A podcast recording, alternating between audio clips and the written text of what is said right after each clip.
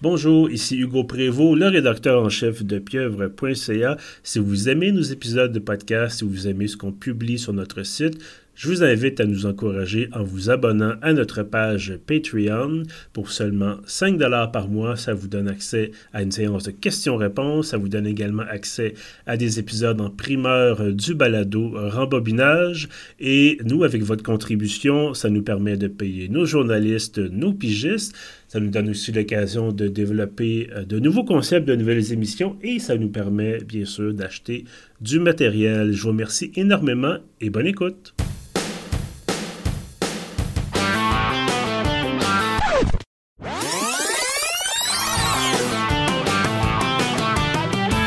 Kevin Laforêt, comment ça va?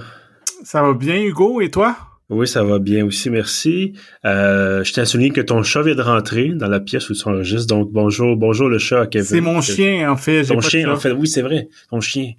Mais j'ai juste une queue un peu fluffy, je me disais c'est peut-être un, chat, mais j'ai oublié. Il y a à peu près la grosseur d'un chat, mais c'est un petit chihuahua. ah oui, c'est vrai, un chihuahua. Ben, les deux même.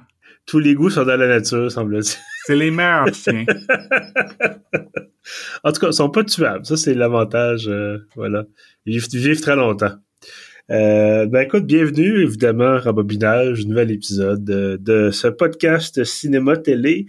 Euh, gros mandat, gros mandat cette semaine.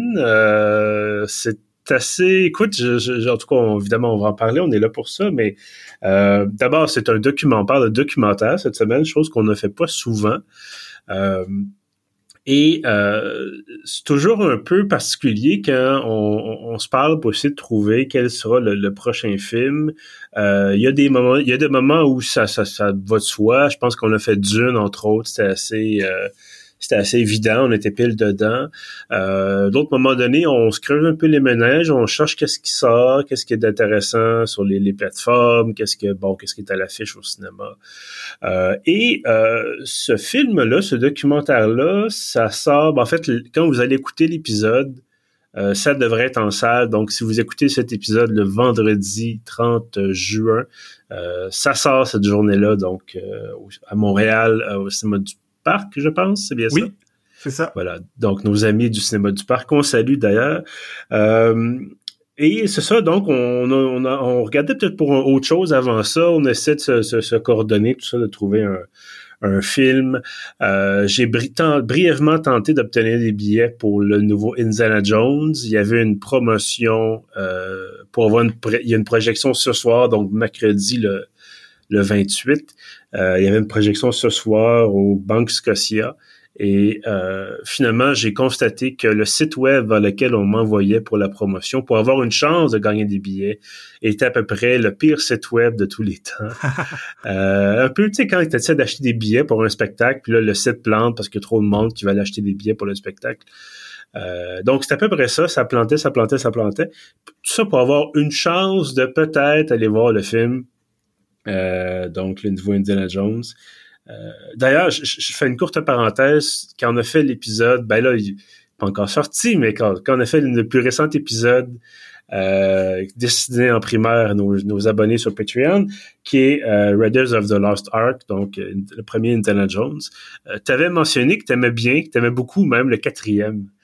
oui. Kingdom of the Crystal Skull. Je l'ai réécouté cette semaine. Aha! Et euh, c'est moins pire que dans mon souvenir. Bon. Mais pas prêt à dire que c'est le meilleur. Non, non, c'est le moins bon des quatre, mais c'est pas le navet que certains disent, je trouve. Non. Non, effectivement. Ben écoute, c'est ça. J'ai eu du plaisir. Euh, certaines scènes où je fais comme ah, c'est correct. mais euh, bref, voilà. Donc, je, je tenais à mentionner. Je, je, j'ai fait mes devoirs, en guillemets, je suis allé écouter euh, Kingdom of the Crystal Skull. Euh, et d'ailleurs, pour ceux qui sont des, bon, amateurs de critique cinéma, que ce soit en audio comme notre podcast ou en vidéo, euh, sachez que les gens de Red Letter Media, qui ont servi d'inspiration pour Rembobinage, euh, ont fait, euh, ils ont une émission qui s'appelle Review, donc euh, qui donc ils revoient de, de, des films qui sont sortis depuis plusieurs années. Et leur, leur nouvel épisode de Review, c'est sur le Temple maudit, donc Temple of Doom. Euh, et c'est assez intéressant ce qu'il dit là-dessus, puis c'est assez intéressant la réflexion. Euh, puis il donne un peu de contexte. Euh, je m'attendais pas trop là-dessus parce qu'évidemment c'est pas du tout le sujet de l'épisode d'aujourd'hui. Mais euh, ça vous tente d'aller voir ça après évidemment avoir écouté cet épisode-ci, euh, je vous invite à le faire parce que moi j'aime beaucoup les gars de de Red Alumnia et donc j'écoute je, je pense pratiquement religieusement tout ce qui sort. Euh, toujours intéressant, toujours divertissant. Bref, allô Kevin. Salut Hugo. Euh, cette semaine, donc, on, parlait pour trouver un sujet et euh, on nous envoie des courriels de sortie des films qui sortent, bon, avec possibilité souvent d'avoir un code de visionnement, parce qu'évidemment, on n'est jamais ressorti depuis mars 2020. Et donc, c'est ça. Cette semaine, on a choisi... Qu'est-ce qu'on a choisi, en fait, Kevin, cette semaine? Euh, ben c'est ça, je, je suis pas sûr encore de quelle façon l'épisode va être présenté euh, sur les plateformes, tout ça, mais principalement, je crois qu'on va parler du documentaire Lynch Oz. Oui, effectivement. comme le titre l'indique, c'est un documentaire qui essaye d'établir des liens entre le magicien d'Oz et la filmographie de David Lynch. Mais euh, tu mentionnais tantôt que le film sort ce vendredi 30 juin au cinéma du parc. Euh, on a remarqué que également ce week-end au cinéma du parc, euh, vendredi, samedi et dimanche, il y a des représentations spéciales d'un film de David Lynch, de Mulholland Drive, dans le cadre de Minuit au parc. Donc, on s'est dit que tant qu'à y être, on, pouvait faire une espèce de d'épisode hybride où qu'on allait parler du documentaire et parler quand même aussi de de Mulholland, Drive et peut-être même de David Lynch en général. On va voir comment ça va. Ben, écoute, effectivement, moi, je vais tout juste de finir. J'ai écouté le documentaire. J'avoue que j'ai coupé les dix dernières minutes du documentaire parce que sinon j'allais pas arriver pour euh, l'enregistrement d'aujourd'hui. Euh, faut savoir que bon, David Lynch n'a jamais vraiment adhéré à la règle du 1h30. Hmm. Euh, donc Mulholland Drive, deux heures et demie, euh, ça les remplit très bien, mais c'est ça, deux heures et demie quand même. Le documentaire, je pense, c'est euh, une heure, une heure quarante. Donc c'est plus dans le standard, mais un documentaire, bon, il y a quand même beaucoup beaucoup de choses dans le documentaire. C'est pas parce que ça dure 90 minutes, dans ce cas-ci 108 que c'est un mauvais documentaire. Euh, bref, euh, je sais que toi, tu connais beaucoup David Lynch. Je pense, écouter tous ses films. Est-ce que ça se peut? Euh, pas tous, mais en fait, j'avais vu certains de ses films au fil des ans. Mm-hmm. Il y en avait quand même plusieurs que j'avais pas vus, mais depuis quoi une semaine ou deux, je me suis vraiment plongé dans sa filmographie. Euh, j'ai écouté son premier film, Eraserhead. J'ai écouté le, film de Twin Peaks. Puis évidemment, j'ai revu euh, Mulholland Drive et le mhm. documentaire. Fait que c'est ça. Je, peux pas dire que je suis un expert, mais mettons que je baigne pas mal là-dedans depuis un peu plus qu'une semaine. Bon, ben écoute, c'est excellent tout ça. Moi, j'avais commencé à écouter Twin Peaks avec euh, avec ma conjointe. Euh, il y a de cela maintenant euh, quelques années. Et on avait fait la première saison, puis à un moment donné, ça, on avait décroché. Bon, j'ai pas repris malheureusement. Puis c'est le genre de série que je me dis que c'est tellement bizarre et étrange que je devrais reprendre depuis le début pour être sûr de comprendre un peu ce qui se mm-hmm. passe. Surtout après une pause de plusieurs années. Euh, ironiquement, mon premier contact avec David Lynch, c'est Dune de 1984. Euh, dont on a, on a parlé évidemment quand on a fait l'épisode sur le film de Denis Villeneuve. Et, euh, et là, c'est ça. Bon, moi, j'ai écouté, je vais toujours, comme je disais, de finir Mulholland Drive, que dont j'avais vu, je pense, les 15 premières minutes, il y a, très, très longtemps. Euh, à une époque où j'achetais des DVD pour 2, pour 30 dollars chez HMV sur Sainte-Catherine. Euh, donc, pour les jeunes, essayez pas de comprendre, c'est quelque chose qui est complètement disparu aujourd'hui. Euh, ne serait-ce que d'abord d'acheter des DVD, puis ensuite HMV sur Sainte-Catherine. Euh, bref, donc c'est ça, j'avais vu, je pense, 15 minutes, j'avais tout oublié. Euh, et ce que je trouve vraiment intéressant de la façon dont j'ai structuré mes choses. Euh, c'est pas une question de me vanter ou quoi que ce soit, mais j'ai écouté le documentaire avant de voir Mulholland Drive. Et dans le documentaire, euh, tu l'as mentionné, c'est euh, beaucoup, beaucoup les liens entre le magicien d'Oz et, bon, non seulement la filmographie de David Lynch qui est au cœur du, film, mais énormément de films connus. Euh, et dans, quand il est question de Lynch, il est surtout question de Mulholland Drive, où euh, on tisse énormément de, de parallèles entre par exemple, bon, la, question de se trouver dans un monde normal, entre guillemets, au départ, puis après ça, d'arriver dans un monde fantastique, donc qui est le pays d'Oz. bref, il y a, toutes sortes de choses intéressantes à, dire là-dessus juste avant qu'on plonge vraiment, j'allais dire, dans, le terrier du lapin, c'est pas le même film, mais bon, ça c'est plus salé sur le pays des merveilles. Euh, donc, Lynch Oz, juste indiquer un peu, bon, qui l'a fait, ça serait important de le dire.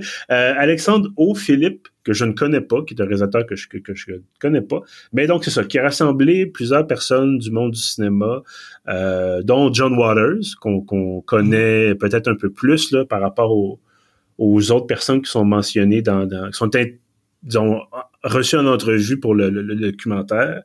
Euh, donc, toutes ces personnes-là, je pense que 7 ou 8 personnes euh, vont parler de leur rapport au magicien d'Oz, vont parler de leur rapport à David Lynch. Euh, souvent, c'est des gens qui connaissent Lynch personnellement, notamment, bon, je disais John Waters, travaille, ben, pas nécessairement travailler avec lui, mais bref, se connaissent depuis très, très longtemps. on fait des films, d'ailleurs, qui se ressemblaient à certaines époques. Euh, donc, c'est tout un, monde, un monde un peu tissé serré qui s'exprime sur, sur, Lynch. Euh, Lynch n'est pas dans le documentaire, mais il y a beaucoup d'extraits. Donc, tu disais euh, Twin Peaks, on disait Mulholland Drive, beaucoup d'extraits de, presque tous ses films, sans doute. et, ben écoute, dis-moi ce que toi, t'as pensé de, de, Lynch Oz. J'ai aimé le documentaire. un peu comme de la façon que tu en parles, je pense que les gens comprennent, ça va dans toutes les directions. Oui. Il y a, euh, je pense, c'est divisé en six chapitres. Donc, chaque chapitre a un peu une thèse par rapport à, au lien entre euh, euh, David Lynch puis le magicien d'Oz, mais il y a beaucoup de détours et c'est pas seulement ça. Tu sais, des fois, on parle de plein d'autres films. Il y a des mm-hmm. mentions de Star Wars, de La Matrice, de Big Lebowski, de à peu près il y a, je pense qu'il doit y avoir des centaines d'extraits de films, donc euh, il y a plein, plein, plein, plein, plein de tangentes et de liens à faire. Euh, c'est super intéressant, c'est une grosse job de montage, entre autres, puis il y a plein d'idées intéressantes qui sont véhiculées, mais si vous vous attendez à, à finalement comprendre euh, David Lynch et avoir des réponses claires, c'est pas ça, tu sais, c'est comme dans le fond, tu finis d'écouter Lynchos puis t'as as plus de questions qu'au début, pratiquement. Ben oui. Euh, puis encore une fois, tu sais, toi, tu dis, bon, tu t'étais replongé dans David Lynch depuis une semaine. Euh, moi, je suis arrivé là, encore une fois, avec mon expérience de, bon, je connaissais Lynch un peu, je connais un peu le personnage, avec mon expérience de Dune, euh, puis bon, un peu de Twin Peaks. Puis on sait, tu bon, David Lynch, tu suis un peu le cinéma, tu sais que c'est un type un peu il est particulier, il est un peu bizarre, il est toujours là, mais pas il est pas vraiment à l'avant de la scène nécessairement. Il est comme un peu, il est en coulisses. Il a, a du fun avec ce qu'il fait. Il fait pas trop, il fait pas un film à toutes les années. Il fait un film, je pense, aux cinq ans à peu près, euh, peut-être même moins. Euh, donc, clairement, quelqu'un qui, a une vision du monde, une vision du cinéma qui est excessivement particulière. Euh, et j'avais un peu peur euh, puis bon, plus tard, on parlera de Mulholland Drive, mais j'avais un peu peur d'arriver là puis de me dire que de pas comprendre David Lynch, de pas comprendre le, le, le, parce que je, comprends avant de voir le documentaire, je comprenais un peu l'intérêt du type, comme je te dis, bon, il, tu le sais, là, il, est, il est spécial. Mhm. Pas dans le mauvais sens du terme, mais il est spécial. Euh, et il est capable de désarçonner en montrant une scène que tu te dis, voyons, à quoi ça fait référence? Et en voyant les explications. Puis ça, d'ailleurs, je pense que c'est peut-être un des, inconvénients un peu du documentaire, c'est qu'on vient souvent sur, évidemment, c'est l'objectif, mais on répète parfois les mêmes points, puis dire, OK, on a compris que David Lynch est inspiré du magicien d'Oz, puis bon. Euh, mais on comprend plus, je pense, dans ce sens-là, la vision du monde de David Lynch. Il semble avoir été excessivement influencé par le magicien d'Oz, comme bon nombre d'autres cinéastes.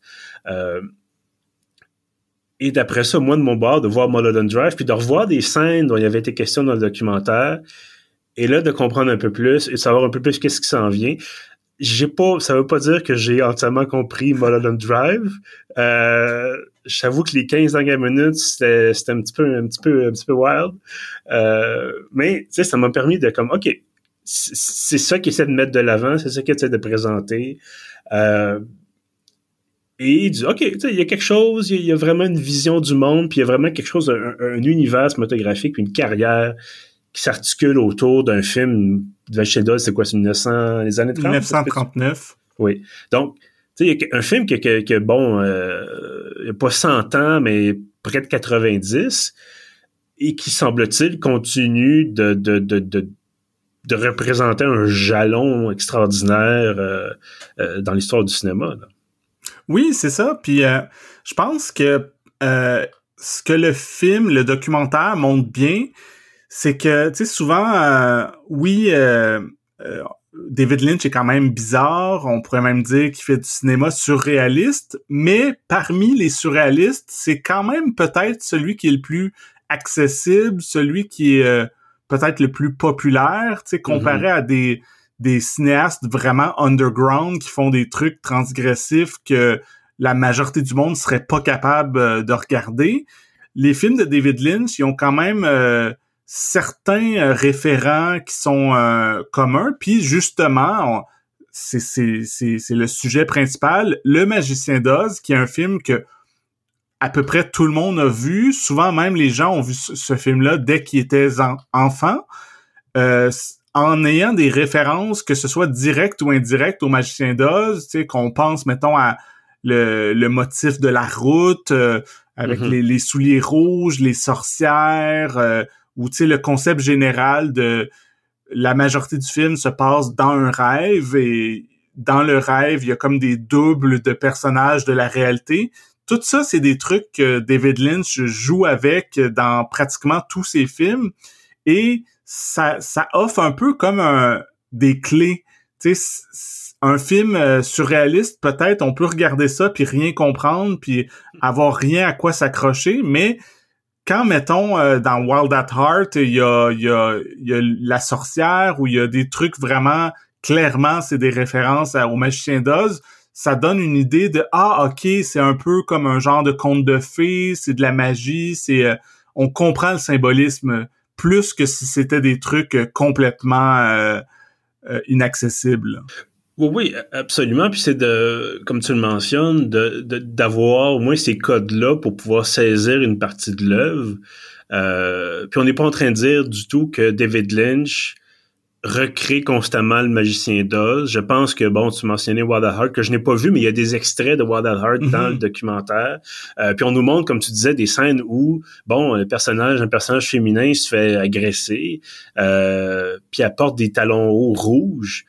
Ben là, elle les, elle les frappe, elle frappe les talons ensemble trois fois pour se dire bon ben je vais rentrer chez moi parce qu'en ce moment l'endroit où je suis c'est horrible. Euh, bon j'ai subi de la violence ou quoi que ce soit euh, quelque chose de traumatisant. Puis bon ça fonctionne pas parce qu'on n'est pas dans, dans, le pays du magicien d'Oz. Euh, mais il y a vraiment cette, cette idée là de, de, de double réalité cette idée là de c'est bon le fameux rideau que tu tires, puis derrière, mhm. finalement, tu te rends compte que le magicien, c'est un gars avec des, des, des, machines, puis des boutons, puis tout ça. Euh, D'ailleurs, ce qui, revient, cette idée-là du, du rideau revient plusieurs fois dans Mulholland Drive, entre autres. Euh, bref, il y a vraiment quelque chose, ce documentaire-là m'a intrigué, euh, parce qu'il y a des choses que je connaissais pas, puis c'est sûr que, comment je pourrais dire, on peut arriver euh, surtout quand on prend Le Magicien d'Oz, qui est un film, bon, qui, est un film qui a presque 100 ans, bon, euh, qui utilise des thèmes très centraux, bon, la, quête du héros, les, amis du, personnage principal, tout ça, le méchant, bon. Euh, et qui en soi, soi-même a établi plusieurs codes cinématographiques. c'est sûr que tu dis, bon, tu prends un film comme ça, c'est certain qu'il y a énormément de gens qui vont faire des films par après, vont s'inspirer intentionnellement ou par accident euh, vont reprendre les mêmes codes, vont reprendre les mêmes idées, vont reprendre, euh, tu sais, bon, le, le, le, saga du héros, ça n'a pas changé depuis les poèmes grecs là, dans, l'Antiquité.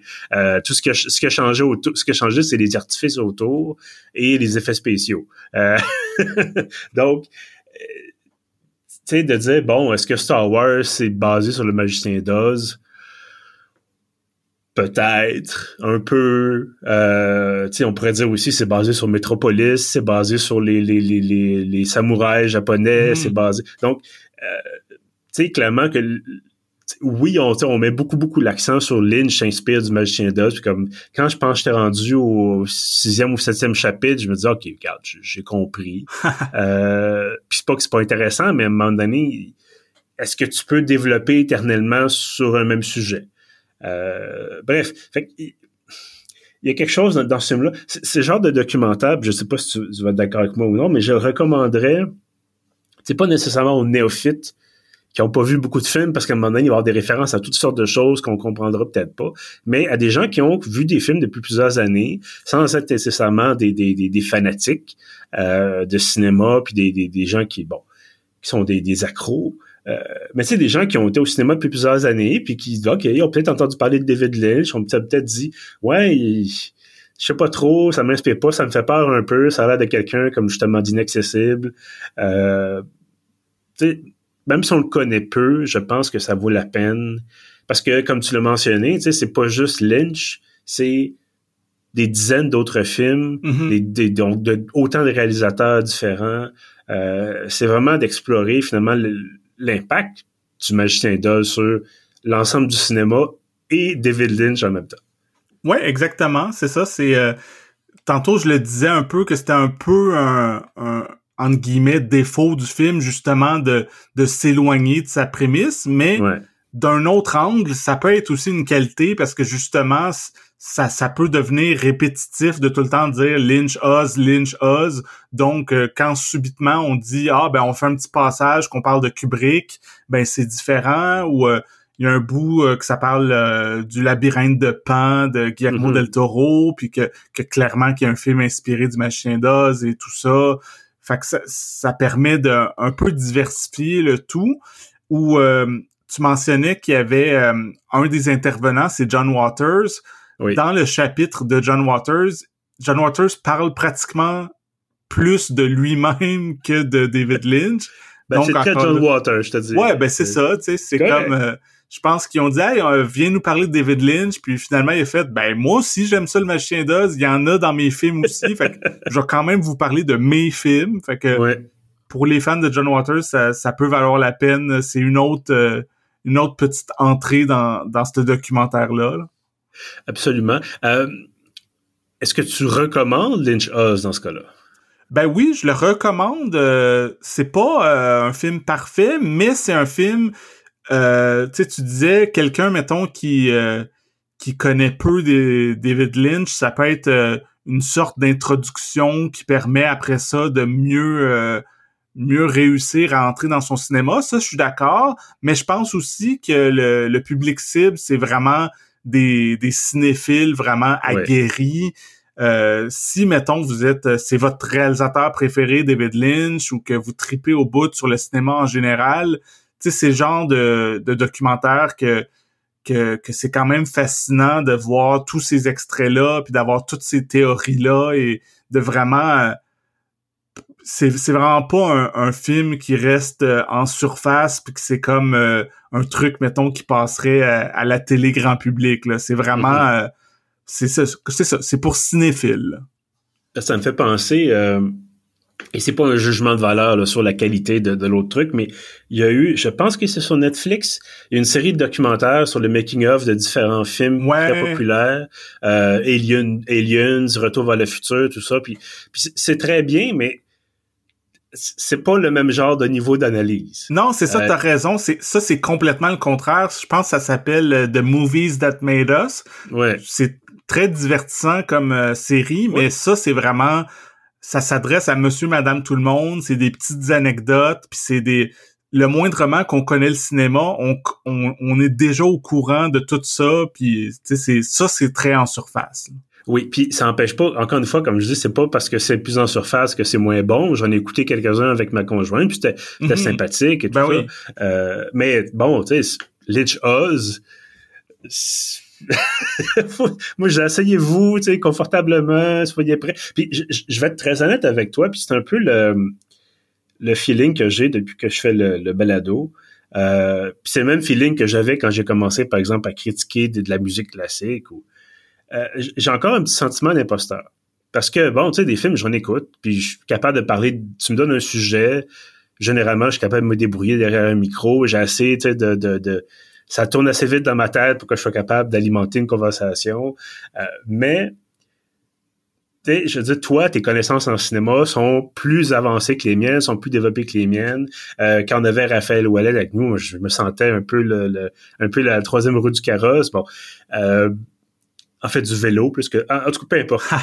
Euh, puis bon, j'en ai des connaissances en cinéma, puis se faire l'émission, ça m'a beaucoup aidé à développer ça. Puis tu sais, toi, ce que tu mentionnes, souvent, c'est comme ah ok, je vais aller écouter telle chose, je vais aller voir tel film. On se parle évidemment hors euh, à à l'extérieur des séances d'enregistrement et tout. Euh, mais c'est ça, j'avais peur en écoutant ce documentaire-là de dire est-ce que je vais est-ce que je vais être là puis je vais je vais rien comprendre puis avoir l'impression d'être un peu nono. Euh, puis pas tant que ça finalement, un petit peu. Non, ben c'est ça, c'est pas non plus un truc super euh, académique et, Non. et vraiment euh, tu sais, super pointu que c'est impossible à comprendre. Tu sais, c'est quand même euh, disons un entre-deux entre The Movies That Made Us puis mettons quelque chose qui est qui aurait euh, les gens qui font des doctorats sur un, un film, quelque chose de vraiment, vraiment, vraiment inaccessible. Oui. Euh, ben écoutez, pour ceux que ça intéresse, pour les gens justement, les cinéphiles un petit peu aguerris quand même, qui, savent, qui connaissent un peu le, le milieu, le domaine, euh, connaissent peut-être bien ou comme tu disais très bien David Lynch, c'est aussi évidemment une excellente porte d'entrée. Euh, donc c'est ça, c'est à l'affiche. Euh, à partir d'aujourd'hui, ben aujourd'hui étant le 30 juin, on- en tout cas c'est un peu compliqué les dates de mise en ligne puis les se projeter dans l'avenir. Euh, comme dirait Yoda, toujours au mouvement est l'avenir, n'est-ce pas? Voilà. Euh, Donc, bref, c'est ça. À l'affiche à partir du 30 juin au cinéma du parc. Euh, est-ce qu'on est-ce qu'on tente d'essayer de comprendre euh, Mulholland Drive? Est-ce qu'on est-ce qu'on plonge là-dedans, toi et moi? Ben oui, on peut faire un petit un petit segment euh, quand même sur Mulholland Drive vu qu'il va jouer au cinéma du parc en même temps, fait que ça vaut la Mhm. peine. Puis toi et moi, on l'a revu, euh, Oui. on vient tout juste de le revoir. Euh, Donc peut-être, Est-ce que sais tu pas. veux te, te, te résumer un peu, nous résumer un peu l'intrigue euh, du film? Ouais, ben c'est ça, je vais y aller brièvement, puis je, je vais même prendre le, le la gimmick euh, de Lynch Oz. Donc, euh, le Mulholland Drive, c'est comme le magicien d'Oz, ce n'était qu'un rêve. Donc, euh, c'est peut-être que moi, je me souviens que quand le film est sorti en 2001, quand je suis allé le voir au cinéma, j'étais pas au courant que c'était ça le concept. Donc, Ouais. moi, ça m'avait quand même euh, surpris et même un peu dérouté que euh, après environ deux heures que la fille, elle se réveille, puis là, finalement, c'est plus la même réalité, tout ça, puis ça m'avait même frustré, je pourrais dire. À l'époque, euh, j'avais comme fait « Ah, OK, je comprends plus rien ». Mais euh, aujourd'hui, au fil des ans, c'est un film dont j'ai beaucoup entendu parler, j'ai lu des trucs, et comme tu dis, Lynch Oz euh, offre certaines clés, euh, en particulier par rapport à Mulholland Drive. Donc, quand j'ai revu le film cette semaine, là, j'ai fait ah ok, j'ai, je l'ai adoré comme je l'avais jamais adoré, puis relativement compris parce que justement, c'est ça, c'est l'histoire d'une euh, d'une actrice qui est jouée par Naomi Watts. Et euh, pendant la majorité du film, c'est une jeune actrice naïve qui arrive à Los Angeles, à Hollywood, et qui, qui va passer des auditions, tout ça. Puis en même temps, elle tombe euh, sur une autre jeune femme qui est amnésique parce qu'elle a été dans un accident d'auto. Puis il essaye de découvrir c'est quoi la vraie identité de cette fille-là.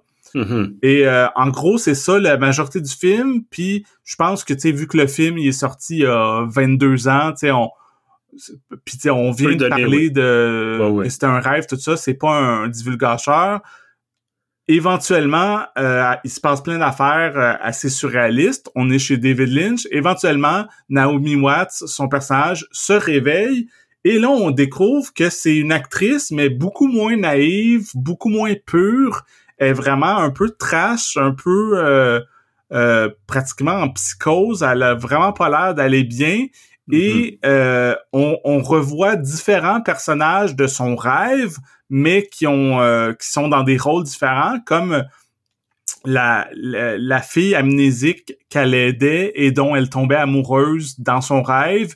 Là, on comprend que c'est comme une ex-amante, mais que maintenant, elle sort avec un réalisateur, puis euh, Naomi Watts est bien troublée de ça, puis elle est mm-hmm. complètement obsédée par son ex, puis ça, ça va pas bien, son affaire. Là.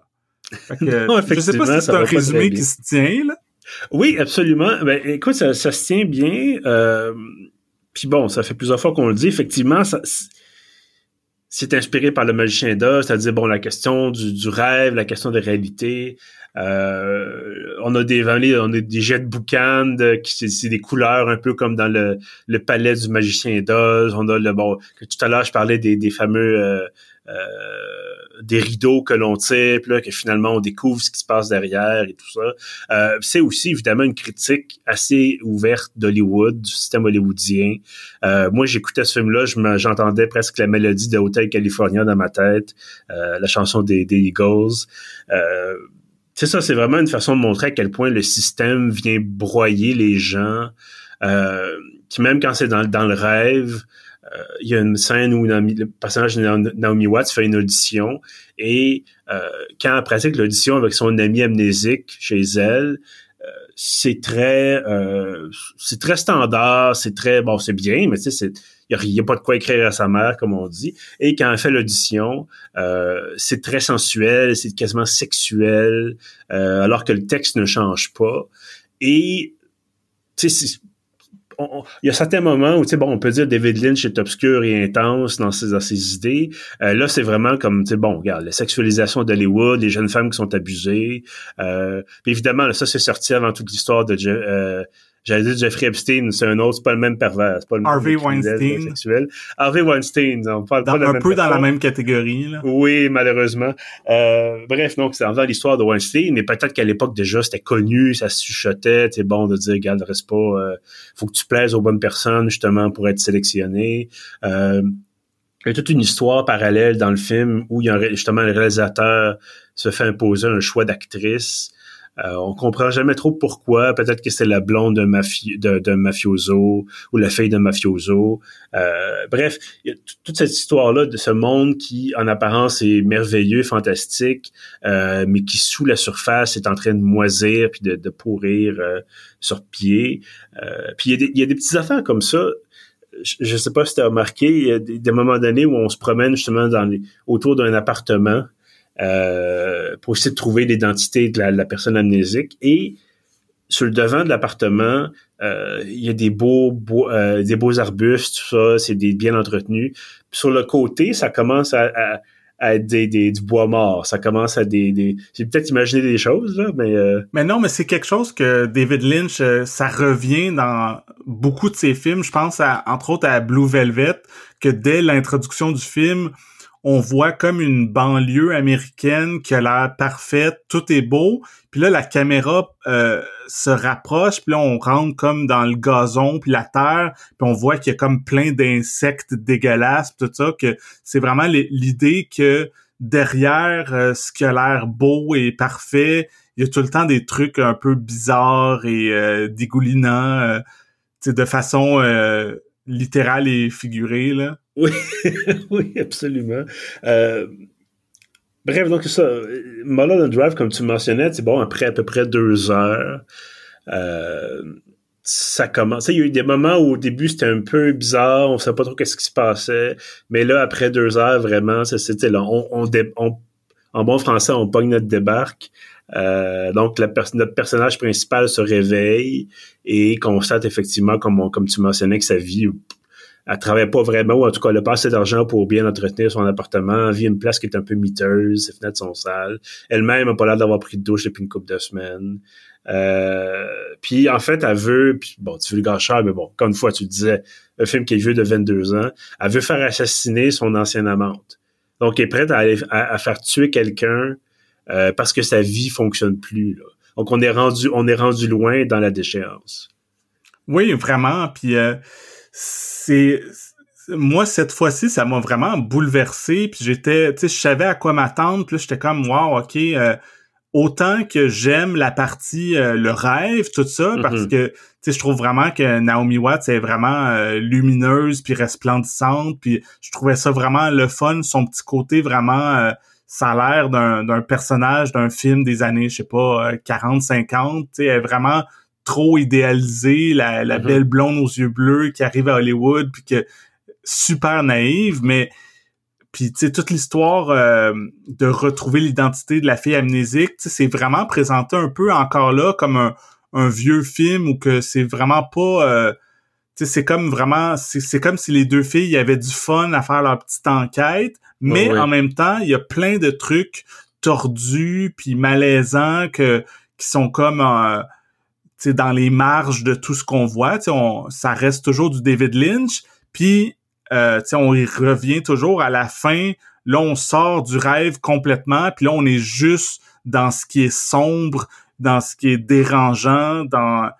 Puis, je sais pas, euh, cette fois-ci, j'ai vraiment trouvé que ça fonctionnait. Puis encore là, Naomi Watts, on dirait que, ben, littéralement, elle joue un autre personnage. Mm Puis euh, ça montre encore, plus à quel point c'est une actrice extraordinaire parce que elle est vraiment transformée puis elle est complètement euh, disjonctée puis, puis, ce qui est fou aussi je sais pas si tu es au courant d'un peu de l'histoire de la production de Mulholland Drive c'est que euh, à la base c'était supposé d'être un pilote de série télé David Lynch avait fait Twin Peaks et il avait été engagé pour euh, faire un pilote pour voir s'il allait faire une autre série télé. Et finalement, euh, ABC, le réseau de télé, ont fait « Ah non, on n'est pas intéressé à faire la, la série télé. » Fait que là, lui s'est retrouvé, il avait tourné à peu près une heure et demie, euh, qui était comme le premier épisode de sa série. Puis finalement, je pense que c'est c'est une compagnie française qui ont donné de l'argent pour qu'ils hmm. transforment ça en long métrage. Puis c'est fait que finalement, c'était pas voulu que ça soit une coupure aussi drastique. C'est un peu euh, par la force des choses que pour essayer d'en faire un film, il a fait bon, ok, la partie pilote de série télé, c'était un rêve et on va vous montrer la réalité. Puis là, évidemment, vu que c'était plus destiné à la télé américaine, là, subitement, euh, c'est beaucoup plus violent, il y a de la nudité, du sexe, tout ça. Fait que là, il s'est fait du fun, là. oui, absolument. Mais c'est drôle que tu dises ça parce que, effectivement, quand il y a eu la cassure, je me suis dit, OK, c'est un peu étrange, mais bon. Eh, c'est David Lynch. Mm-hmm. Donc, tu sais, ce genre de choses, il pourrait nous arriver. Bon, je pense pas qu'il va le faire, comme tu disais en, début d'épisode, il essaie quand même d'être relativement accessible. Il fait pas exprès de rendre les choses obscures et complexes. Euh, en tout cas, pas trop. Euh, mais tu sais, il aurait pu, on aurait pu avoir un plan ensuite d'un, d'une assiette, euh, je sais pas, avec des asticots, puis ça dure deux minutes, puis je dis OK, David Lynch. Mm-hmm. ça m'aurait pas étonné. Ça m'aurait, j'aurais été un peu, disons, surpris pris dans le sens que j'aurais cherché à comprendre le sens de la chose, mais j'aurais pas dit ah non ça sort complètement des codes habituels de David Lynch ou euh, tu veux dire Spielberg ferait ça je comprendrais pas. Euh, ben David Lynch ok c'est lui. Euh, mais j'avoue quand même même avec cette transformation là puis avec ce cette espèce de rattrapage finalement euh, on m'avait tracé un peu un portrait du film dans Lynch Oz, euh, parce qu'on compare, évidemment, on compare les deux de multiples reprises. Et c'est pas à ça que je m'attendais exactement. Euh, je sais pas si c'est une bonne ou mauvaise chose, mais j'ai trouvé peut-être, on m'avait tellement dit il va y avoir un twist, il va y avoir un twist, il va y avoir un twist, il va y avoir, tu sais, c'est des références au magicien d'Oz, nanana, puis je trouvais finalement que le fait que tu me dises que c'est un pilote avorté, ou en tout cas une série télé avortée, ça explique des choses. Parce que je trouve, qu'au début, c'est pas, ça va pas assez vite. Il y a pas assez de, ça prend du temps, un peu trop de temps avant que les choses se passent pour vrai. Et euh, puis après ça, comme tu dis, ça déboule. Donc il y a comme une espèce de moment donné où j'aurais pris une transition un peu plus égale. Euh, mais bon, tu me dis que c'est un rattrapage de série télé qui a pas marché, d'accord. J'accepte l'argument, puis j'accepte. Mais, c'est drôle parce que moi, je me souviens que euh, quand j'ai vu le film, euh, c'est ça, il y a 22 ans quand c'est sorti, j'avais un peu la même impression que toi. ça m'avait un peu euh, légèrement laissé sur ma faim. J'adorais beaucoup d'éléments du film, mais le fait que qu'il y ait comme la coupure, puis tout ça, que j'arrivais pas vraiment à, à saisir tous les éléments, puis c'était c'est ça j'étais un peu euh, j'avais des réserves mais euh, je pense qu'il faut vraiment c'est un film qu'il faut voir plusieurs fois faut comprendre ce que ce film là essaye de faire puis vraiment euh, s'abandonner à la, la proposition totale puis là vraiment moi je trouve que ça fonctionne puis il y a tellement de grosses scènes d'anthologie. Euh, t'as mentionné la fameuse scène de l'audition il y a aussi la scène avec le cowboy qui est tellement mystérieuse puis tendue puis euh, c'est vraiment super mémorable. Euh, il y a aussi euh, évidemment Club Silencio. Tu, tu, disais le, concept de, mise en scène, les rideaux, les performances, mm-hmm. puis finalement c'est c'est c'est une illusion tout ça. C'est je sais pas combien de temps cette séquence-là dure, là, une bonne dizaine de minutes, puis tu sais, ça résume vraiment tout ce concept-là de, mise en scène puis d'illusion euh, vraiment parfaitement là.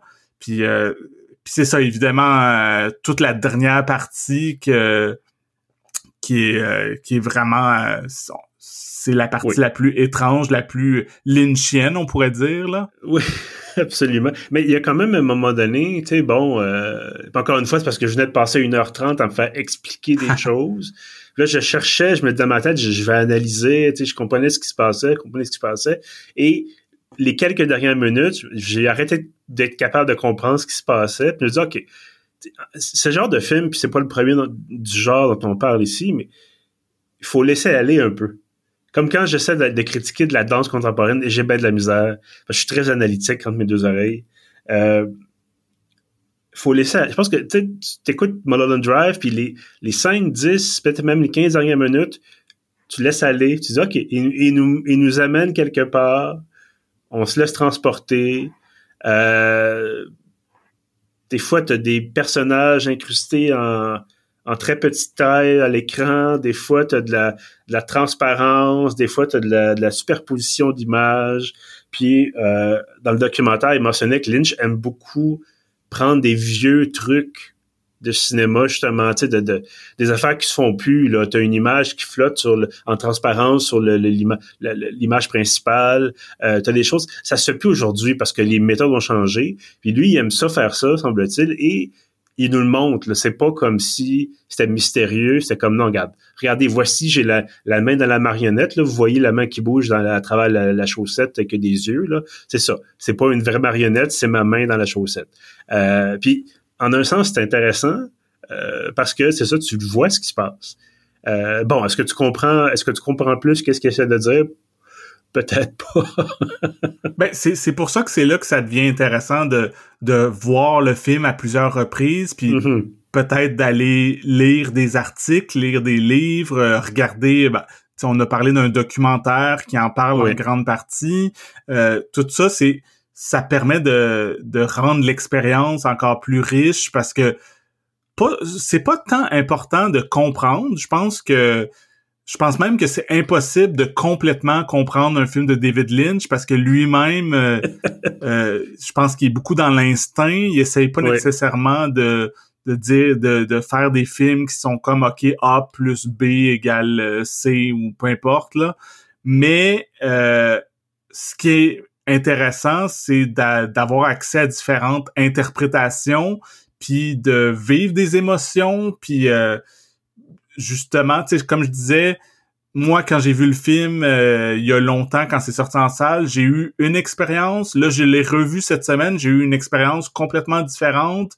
Puis, tu sais, si je le revois, de, je sais pas, dans 20 ans, je vais être rendu ailleurs dans ma vie, puis ça sera encore mhm. là une autre expérience. Fait que c'est le fun des films de même qui, euh, qui évoluent avec le temps.